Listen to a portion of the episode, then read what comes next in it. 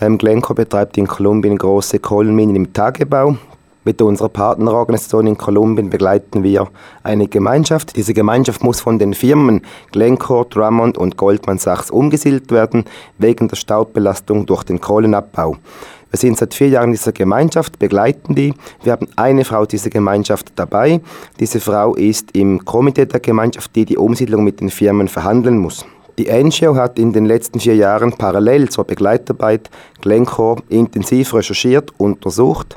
Das Ergebnis liegt einem Schattenbericht vor. Es ist ein Schattenbericht, der eigentlich die Nachhaltigkeitspolitik von Glencore kritisch hinterfragt zu Themen wie Steuerpolitik, Menschenrechte, Umweltproblematik, Arbeits- und Gewerkschaftsrechte und eben das ganze Thema der unfreiwilligen Umsiedlungen.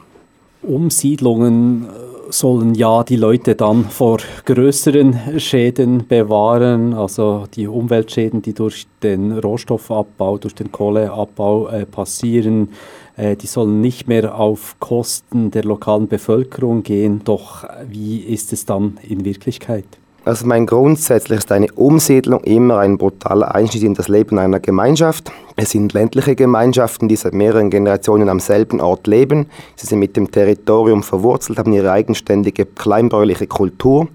Aber am alten Ort ist das Leben schlicht unmöglich geworden. Sie haben ihren Zugang zum Territorium, das Weideland, Ackerflächen verloren.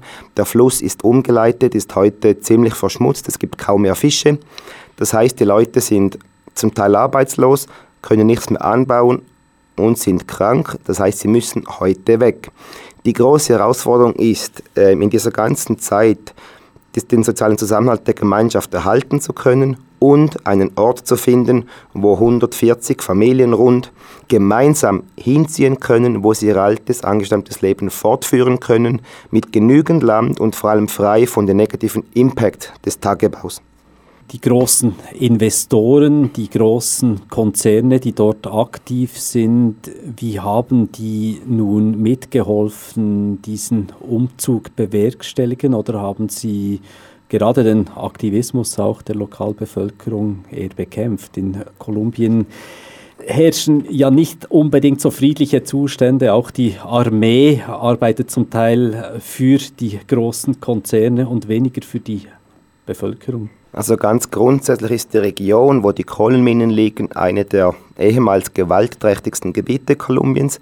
Da war früher teilweise die Guerilla aktiv. Es gab früher bis in die 80er Jahre starke Sozialbewegungen. Ab 90er Jahre haben die Paramilitärs, die rechtsgerichteten Todesschwadronen, massive Massaker begangen, ähm, haben die ganze Landreform der 70er Jahre rückgängig gemacht.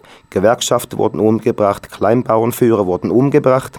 Heute ist die Gegend ein Stück weit befriedigt, aber die Leute haben bis heute Angst. Es gibt immer noch in den Bergen Guerillagruppen, im Flachland gibt es neoparamilitärische Gruppen, also Nachfolgegruppen der demobilisierten AUC von, von den 90er und 2000er Jahren. Das Problem dahinter bei der Umsiedlung ist, das Umweltministerium hat die Umsiedlung angeordnet. Sie kamen nach Studien zum Schluss, dass die Umweltbelastung vor allem auch in Zukunft zu groß ist, um ein Leben in Gesundheit der Bevölkerung garantieren zu können. Sie haben die drei Firmen Glencore, Drummond und Goldman Sachs quasi gezwungen, drei Dörfer gemeinsam umzusiedeln in geteilter Verantwortung. Das heißt, diese drei Firmen müssen sich einig werden, wie sie es machen was es kosten darf und müssen gemeinsam die Umsiedlung bezahlen. Das führt dazu, nicht alle ziehen am gleichen Strick, dass das Ganze sehr schwerfällig wird, dass immer wieder um, um Geld gerungen wird und eigentlich die Umsiedlung selber, es gibt einen Operator, der die Umsiedlung im Auftrag durchführen müsste, dass immer wieder dem sind die Hände gebunden, er kann gar nicht so schnell arbeiten, wie es rein technisch verhandlungsmäßig möglich wäre. Ursprünglich war vorgesehen, die Umsiedlung in zwei Jahren zu machen. Das ist sicher sehr knapp bemessen, aber es gehen mittlerweile bald fünf Jahre ins Land und wir sind im konkreten Fall von Eladio, das wir begleiten, noch nicht mal in der Hälfte des Prozesses. Also wir rechnen noch Minimum mit zwei, drei Jahren mehr, bis die Leute dann umziehen können. Sie haben es vorher erwähnt, Sie und vor allem auch die aktiven NGOs vor Ort in Kolumbien haben einen Bericht zu den Aktivitäten von Glencore gemacht. Sie haben dann Glencore auch damit konfrontiert. Wie hat der große Rohstoffmulti darauf reagiert? Wir haben diesen Schattenbericht verfasst. Wir haben ihn Glencore zugestellt im Januar mit der Bitte, äh, schriftlich dazu Stellung zu nehmen, einen Kommentar abzugeben, auch allfällige Fehler, die Sie denken, seien vorhanden, anzumerken. Glencore hat dann relativ schnell gefordert, dass wir mit der Firma gemeinsam nach Kolumbien gehen und den ganzen Bericht durchbesprechen. Gleichzeitig gab es Leute aus dem sogenannten Säuleamt, also am Albis, die ja vor bald drei Jahren die Steuergelder von Ivan Glasenberg an NGOs zum Teil weitergegeben haben. Die gingen im Januar nach Kolumbien, sie nannten das eine Tatortbesichtigung und wollten mal sehen, was denn die konkreten Probleme im Terrain mit einer Firma wie Glencore sind. Sie haben ebenfalls Glencore einen Reisebericht überreicht und unser Schattenbericht aus NGO-Sicht und dieser Reisebericht dieser engagierten Bürger führte dazu, dass Glencore unter Druck kam und sich genötigt sah, uns, die NGOs wie die Bürger, einzuladen, mit dem obersten Management, mit Ivan Glasenberg nach Kolumbien zu gehen und dort mit ihm die Probleme anzuschauen, auch mit dem Versprechen seinerseits die Probleme zu lösen. Das war sein Ursprungsversprechen, bevor wir dann die Reise gemeinsam angetreten haben. Sie haben jetzt diese Reise gemacht, eben mit Ivan Glasenberg und dem ganzen Glencore Management. Hat da etwas herausgeschaut? Oft hat man ja das Gefühl, diese sogenannte äh, Corporate Social Responsibility, CSR, die von allen gepredigt wird, diese Verantwortungsübernahme für die Gesellschaft, handelt von vielen großen Worten und nur wenig Taten. War das jetzt eine konkrete sinnvolle Tat, diese gemeinsame Reise nach Kolumbien? Das wird sich ein Stück weit noch zeigen müssen in den nächsten Monaten. Mein grundsätzlich gilt festzuhalten, dass sich doch das oberste Management von Glencore, es waren sieben Leute aus der Schweiz und aus, aus Australien, vier Tage mit uns in Kolumbien, dass dieses Engagement doch ein gewisses Zeichen ist. Das macht sie nicht einfach so. Klar ist, dass ein Teil des Interessen dahinter war natürlich, ähm, unseren Schattenbericht versuchen in Frage zu stellen. Sie haben auch versucht, unsere Glaubwürdigkeit zu untergraben, was ihnen inhaltlich so nicht gelungen ist. Wir haben schon auch gehofft, dass sie bei gewissen Themen vielleicht auch etwas Einsicht zeigen. Ein Grundproblem ist, wir haben sehr viele Kontakte zu Gemeinschaften, die das frühere Landleben von vor 20 Jahren vor die Minen kamen, bis heute vermissen. Sie hatten damals saubere Luft, sauberes Wasser, sie hatten Möglichkeiten zu jagen, Vieh zu betreiben, ähm, etwas anzubauen. Sie waren nicht reich, aber hatten ein würdiges, selbstbestimmtes Leben.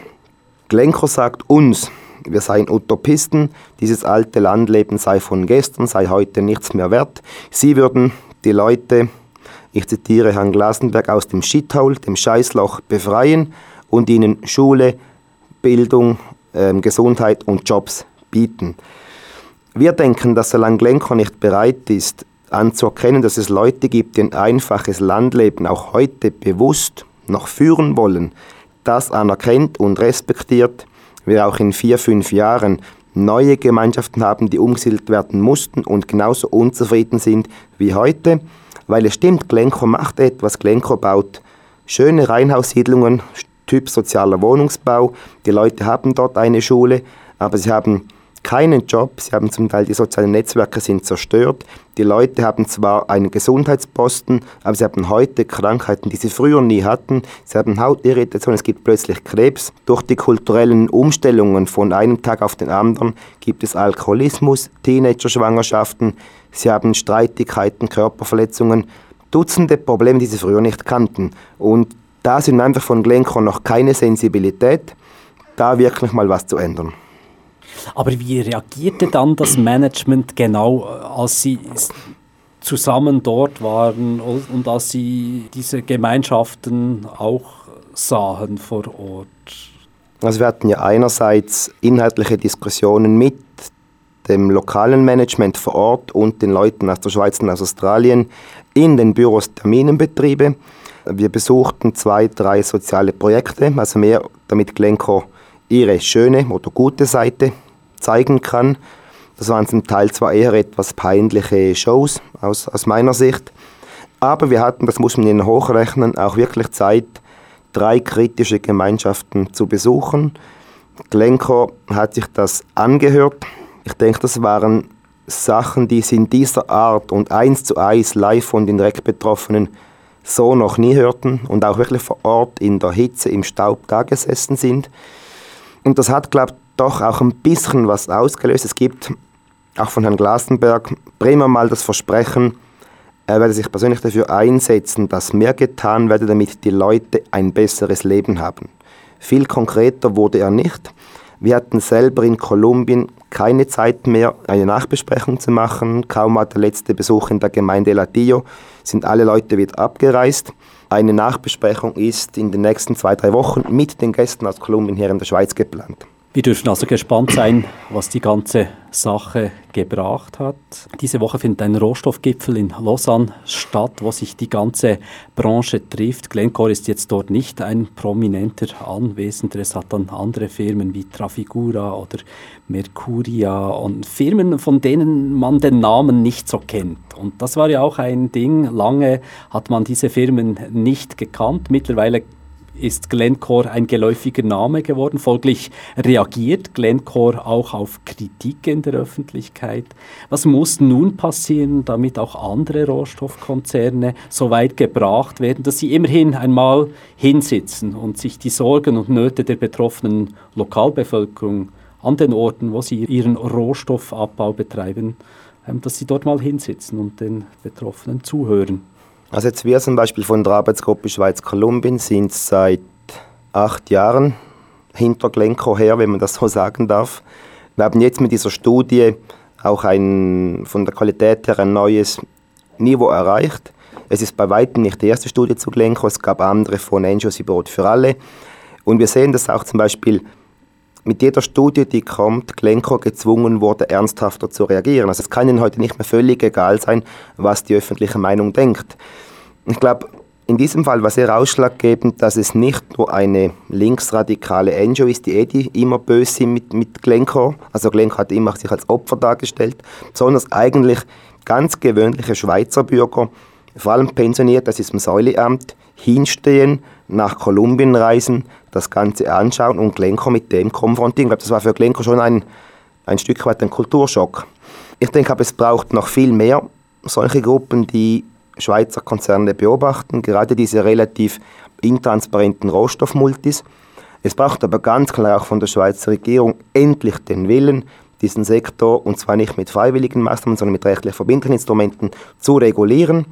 In wenigen Tagen wird ja auch eine Initiative lanciert, der Konzernverantwortungsinitiative, die eigentlich genau für Fälle, wo die Firmen freiwillig nichts machen, halt auch versucht, die notwendigen Instrumente zu schaffen, dass, wenn Firmen ihre Sorgfaltspflicht nicht wahrnehmen, es zu Schäden, zu Menschenverletzungen kommt, die Betroffenen mithilfe von Schweizer NGOs beispielsweise auch in der Schweiz vor Gericht gelangen können und ihre Rechte einfordern können.